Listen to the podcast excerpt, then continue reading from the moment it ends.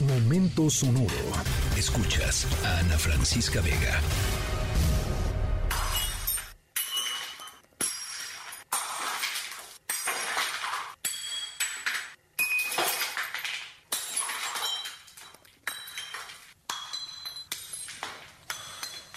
Bueno, nuestra historia sonora de hoy, eh, tiene todos los elementos para ser un verdadero thriller eh, hollywoodense.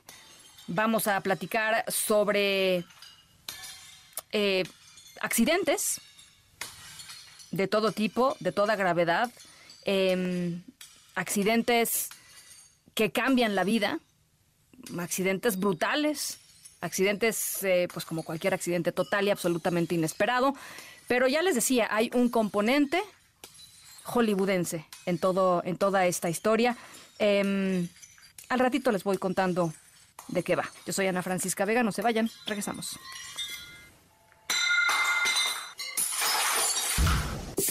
Y viejo oeste, ¿qué puede salir mal, no? Ustedes se preguntarán. Nuestra historia sonora de hoy es una de vaqueros y del viejo oeste. Los fans del el enorme Clint Eastwood estarán eh, felices de escuchar que las películas de vaqueros están volviendo a Hollywood después de pues años y años y años de dominios del mundo Marvel y los superhéroes em, en salas de cine por todo el planeta. No, no sé qué tanto éxito puedan tener versus los superhéroes, ¿no? Y estos mundos fantásticos, pero están regresando. Las buenas películas de vaqueros. Eh, nuestra historia sonora de hoy tiene que, tiene que ver con una película eh, justamente eh, de vaqueros que prometía, pues, para ser una extraordinaria película, pero que, pues, algo trágico sucedió durante la filmación. Involucra además a uno de los actores y productores más importantes de Hollywood. Al ratito les platico de qué va y qué pasó, porque hay nueva información al respecto. Soy Ana Francisca Vega, no se vayan, regresamos.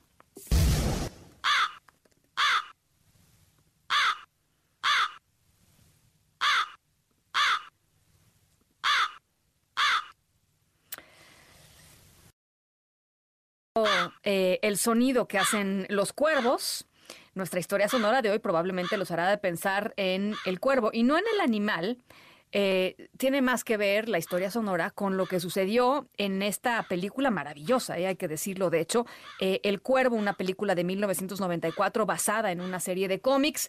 Em, la película es mejor conocida por la trágica muerte accidental de su protagonista, Brandon Lee em, el hijo de Bruce Lee, después de recibir un disparo de lo que los trabajadores de la película pensaron que era una pistola con balas de salva, pero que en realidad todavía tenía una bala real en el cañón del arma. Ahí eh, pues, pues está la escena grabada y la escena sale, de hecho, en la, en la propia en la propia película a pesar de la muerte de Brandon Lee la película pues como ya les decía terminó la producción se estrenó meses después eh, y la historia sonora de hoy es muy similar al caso de Brandon Lee y El Cuervo solo que pues eh, no con un final em, eh, digamos no terminó de consolidarse la película y por buenas razones. Soy Ana Francisca Vega no se vayan volvemos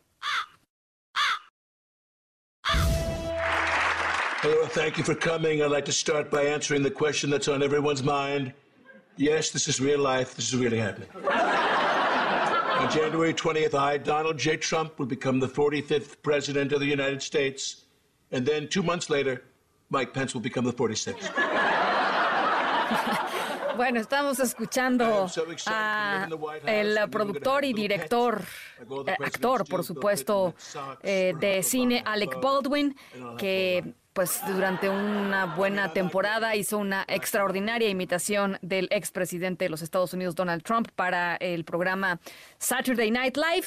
Nuestra historia sonora de hoy trata justamente sobre Alec Baldwin, que usualmente está en las noticias pues por su participación en películas eh, buenas, ¿no? Beetlejuice, Pearl Harbor, la franquicia Mission Impossible, pero bueno, ahora está en las noticias porque eh, fue formalmente acusado de, de homicidio eh, accidental. Alec Baldwin está bajo investigación desde que mientras filmaba Rust, la nueva película, una película de cowboys, de vaqueros, Eh, sin intención de hacerlo, por supuesto, asesinó a la directora de fotografía de la película, Hyla Hutchins, le disparó accidentalmente eh, mientras estaban planeando una, una de las tomas, el actor pensaba que eran balas de salva o de fogueo.